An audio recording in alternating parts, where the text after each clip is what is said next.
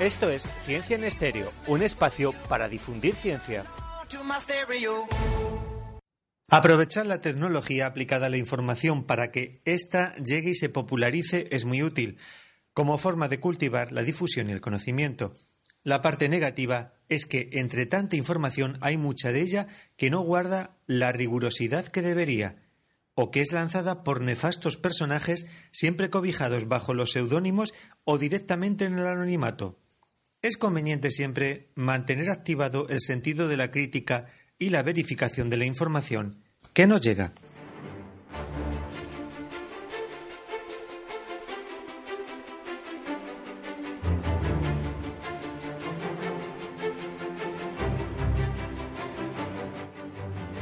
Hola, ¿qué tal? Vamos a ir avanzando en la nueva edición del Ciencia en Estéreo.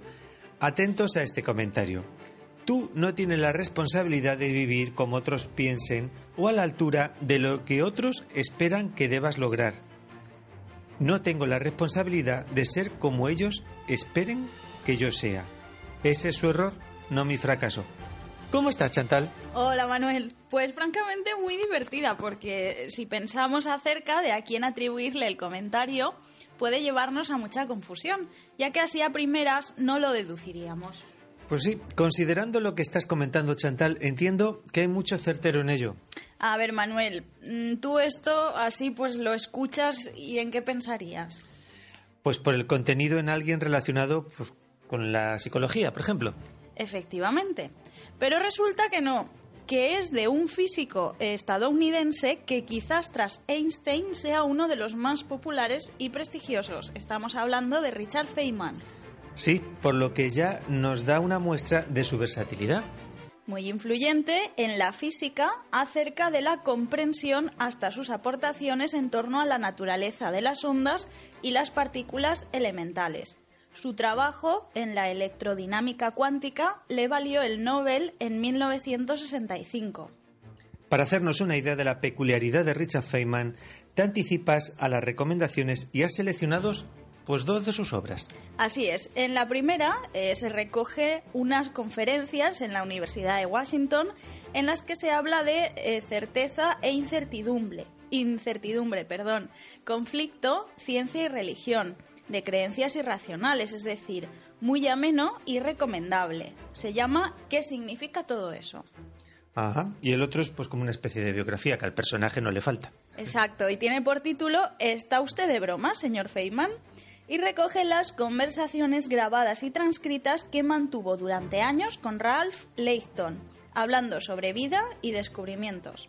Bueno, no será la primera ocasión que pasa por aquí Richard Feynman, habrá sucesivos Ciencia en Estéreos y pasamos al Noticiencia de esta semana.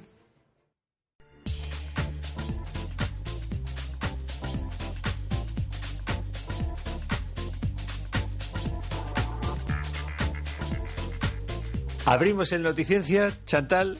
Vamos a ello, Manuel. Empezamos. Correr toda la vida rejuvenece. Se ha visto que el hábito de correr o realizar ejercicio habitualmente aumenta la eficiencia energética del cuerpo, alargando la vida, atenuando los efectos del envejecimiento y retrasando también la dependencia en más de una década. Esto podría resumirse en la frase correr te mantiene joven. Vamos con otra noticia. Genes controlados por la mente. Así es, científicos suizos logran activar o desactivar distintos genes por medio de ondas cerebrales vía Bluetooth, con el objetivo de combatir enfermedades como el dolor crónico o las crisis epilépticas, aunque también abre las puertas a otras aplicaciones como la regulación de la secreción de insulina o el manejo cerebral de marcapasos y prótesis ortopédicas un trabajo en fases iniciales, pero sin duda significa un gran descubrimiento por todo lo que nos podría aportar. Y no menos la que viene ahora. Nanopartículas que detectan células cancerosas, las señalas, las señalan, perdón, y les aplican fármacos anticáncer se han desarrollado recientemente un tipo de nanopartículas para acción celular que son capaces eh, de realizar dos funciones, la de biomarcador y la de aplicador de fármacos. Otro descubrimiento que ofrece muy buenas perspectivas en la nanotecnología médica. Esta tiene más una particularidad de curiosidad, ya que descubren el secreto de los buitres para poder comer carne putrefacta. ¡Qué delicia! Sí, eh, cualquier carnívoro, eh, si cualquier carnívoro devorase carne en descomposición, es seguro que enfermaríamos. Sin embargo, las aves carroñeras disponen de toda una serie de microorganismos en su intestino que les permiten la ingesta y digestión sin problemas del cóctel de microbios que suelen acompañar la carroña. De hecho, se ha calculado que los buitres consumen unas 10.000 toneladas de carroña en nuestro país, evitando a la atmósfera 193.000 toneladas de CO2. Si tuviéramos que recoger, transportar e incinerar todos estos eh, animales, No está mal. Como esta tampoco. Resulta que, bueno, nosotros en nuestra bisoñez pensando que vivimos en al lado de un mar muy tranquilito y mira por dónde existe riesgo real de que en España sufra un tsunami. La verdad es que con una recurrencia de maremotos de gran intensidad, de entre 1200 y 1500 años. De hecho, ya en 1755 un terremoto desembocó en un tsunami en el que fallecieron 1200 personas en la bahía de Cádiz. Estos tsunamis tendrían origen como consecuencia de los terremotos de la zona de Argelia. Y desde el 2004 contamos con redes de alerta similares a las del Océano Pacífico. Bueno, pues hasta aquí nuestra noticiencia. Dile a David que deje el desempeño, este técnico que, que tan ocupado lo tiene, y que se venga para acá, porque pasamos al monográfico.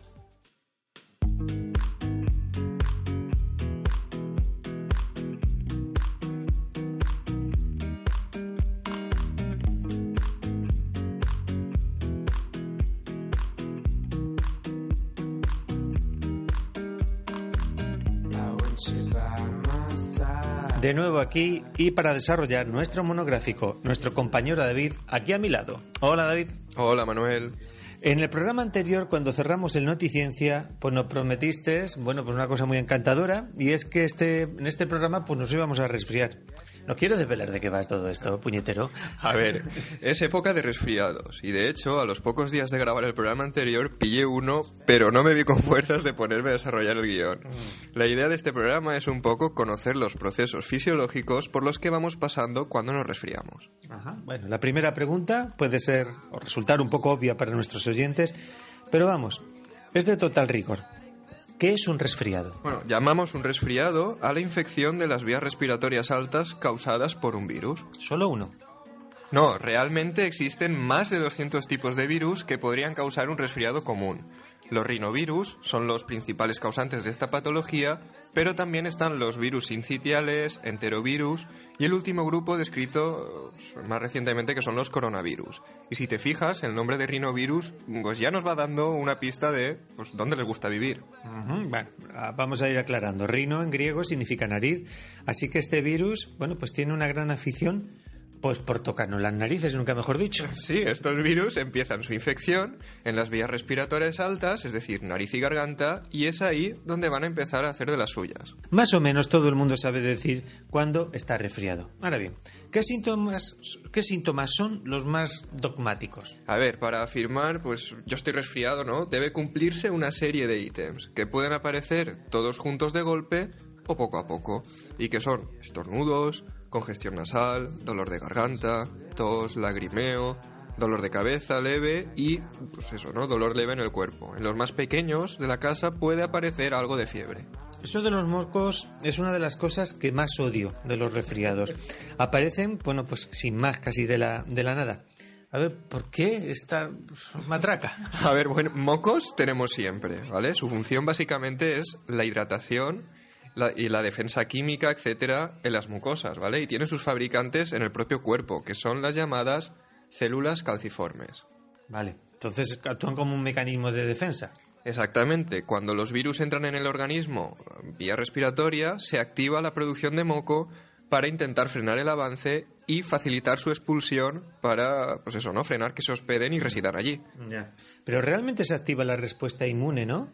Sí, sí, pareció lo que ocurre con las alergias, porque el mecanismo realmente es el mismo. Es decir, se percibe el polen como si fuese un virus y entonces pues llega la, la semana del moco a nuestras narices. Ajá. Bueno, ya la tos, ni te cuento.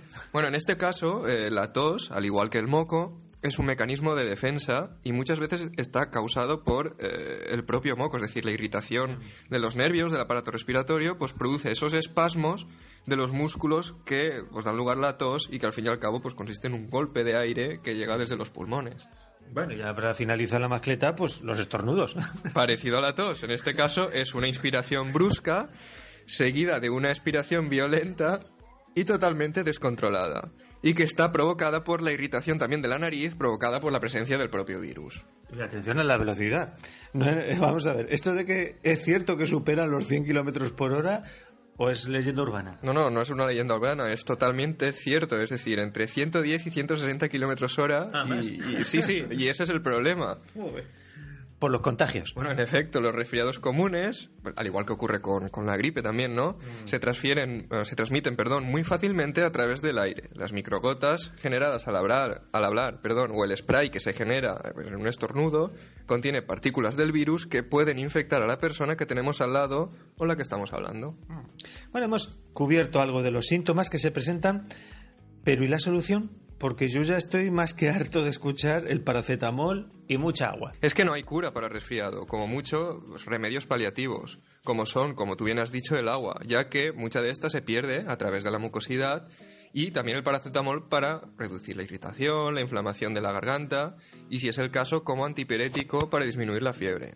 Pero eh, realmente aquí es nuestro sistema inmune quien tiene que luchar contra la enfermedad. Una curiosidad, ¿por qué no hay vacuna contra el resfriado común y si lo hay contra la gripe? A ver, hay 200 variedades eh, de virus, como hemos dicho al principio del programa, que pueden dar lugar al resfriado. Además, muchas de ellas conviven en un mismo resfri- resfriado y recombinan dando lugar a nuevas variantes, con lo cual es muy complicado, muy complicado dar lugar a una vacuna que sea eficiente. El virus de la gripe sí que se puede, se puede afrontar mejor al ser menos cambiante, pero aún así, como ya sabes, año tras año la vacuna tiene que ser rediseñada. Es decir, que nuestra mejor herramienta es el combate, el combatirlo, es prevenirlo, como por ejemplo abrigándose bien contra el frío. Pues no, parece ser que esto es un mito de los resfriados y que no los pillas por el frío. Existe la falsa creencia de que hay una relación directa entre las épocas de frío y los resfriados. Eso es cierto, pero lo que no me puedes negar es que es durante las épocas de frío, pues cuando más nos resfriamos. Sí, pero la causa de la enfermedad no es el frío en sí. Si el virus está presente, lo vas a pillar, haga frío o calor. Lo que ocurre es que en épocas de frío se dan una serie de condiciones que favorecen el contagio. Y esto hace que la prevalencia sea mayor. Por ejemplo, ¿qué haces tú un fin de semana que hace frío, o sea, que hace un frío que se las pela? ¿A dónde vas? Pues no sé, como salir a la calle no invita mucho, pues o quedo con amigos en alguna casa, voy al cine o incluso a dar una vuelta, bueno, pues por un centro comercial. Y ya aprovecho para hacer algunas compras. Vale, entonces, ¿qué hay en común de todos estos sitios que me has dicho? Pues sí, efectivamente, son sitios cerrados y aglomeración social, encuentro social, mucha gente. Exacto, sitios cerrados donde inevitablemente vas a encontrarte con gente que tenga el resfriado, que toques puertas, pasamanos, etcétera. Que te dé un par de besos para saludarte, por ejemplo, esto favorece el contagio y, y que haya una mayor prevalencia de la enfermedad en épocas de frío. Pero no por el frío en sí. Bueno, si me apuras, en algunos sitios donde hace frío y hay escasa humedad, las fosas nasales se resecan y la ausencia de moco sí que puede favorecer la infección del virus. Claro, y eso explicaría los, los resfriados de verano. Exacto, aunque menos frecuentes, sí que existen y en principio no están relacionados con el frío. Ah, ya que hemos abierto este capítulo que a mi persona me gusta mucho, que es lo de los mitos, a deshacer mitos. ¿Qué más hay acerca de los resfriados, con ellos incluidos? Pues uno muy común es el de la vitamina C. Eh, A muchos de vosotros habrán dicho que tomar zumo de naranja previene los resfriados por el alto contenido de vitamina C, pero al parecer no hay estudios que confirmen esto. Beber zumo de naranja sí que es cierto que es muy saludable, pero no esperemos que haga milagros. Otro, por lo menos dentro de mi ámbito, aunque cada vez más desbancado, son los que los antibióticos ayudan a curar el resfriado. En absoluto, ese sí que es uno de los errores más grandes que existe y que está cau- causando graves problemas al generar resistencia a antibióticos en ciertas bacterias. El resfriado común está ca- causado por un virus, con lo cual los antibióticos no van a tener ningún tipo de acción contra ello. Vamos, que es tirar el dinero. Y además pone en riesgo la salud de todos. Ya. Vamos, por lo que nos has contado es como estar con un tigre en una jaula, es decir, que no podemos escapar del resfriado. Exactamente. es muy difícil evitarlo, Lavarse las manos y tener una buena higiene puede prevenirlo, pero es muy difícil, sobre todo cuando se convive con niños pequeños. Eso lo he escuchado muchas veces y que de verdad en ello. A ver, es totalmente cierto. En las guarderías y en los colegios hay una confluencia de niños que vienen de múltiples sitios, casas, familias, entornos, y cada uno puede portar un virus de una variedad. Y en esos ambientes, pues empiezan a recombinarse y tienes todas las papeletas de pillarlo si tu hijo se resfría, porque los centros escolares son como una auténtica fábrica de nuevas variedades virales. Una de las dudas que solemos abrir, casi siempre que ocurre algo similar, es eh, ¿tengo gripe o resfriado? ¿Hay alguna manera de diferenciarlos claramente? Básicamente hay tres puntos clave que son la fiebre alta, el cansancio y el dolor muscular. Y sobre todo, pues que eh, lo que es el la gripe entra de repente. En la gripe los síntomas aparecen de golpe y no se desarrollan poco a poco. Y puedes estar perfectamente por la mañana y esa misma tarde estar pues, para que te ingrese. Exacto. De nuevo, los, antibióticos, los antibióticos perdón, serían inútiles. Exacto. Los antibióticos, como ya hemos dicho, son para bacterias y no para virus. Y jamás debemos automedicarnos con ellos pues eso ya, ya, lo sabemos, no solo con receta médica. Bueno, que hemos traído el tema de la gripe. ¿Existe la gripe intestinal?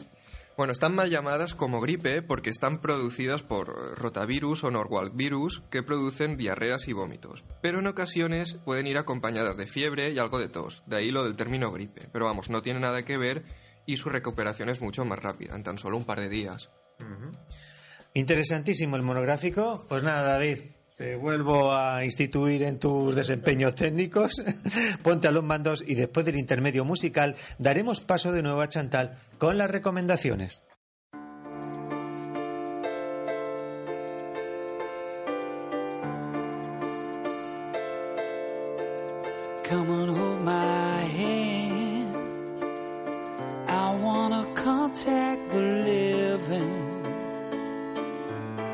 Not sure I understand this role I've been given. I sit and talk to God, and He just laughs at my plans. My head speaks a language I don't understand.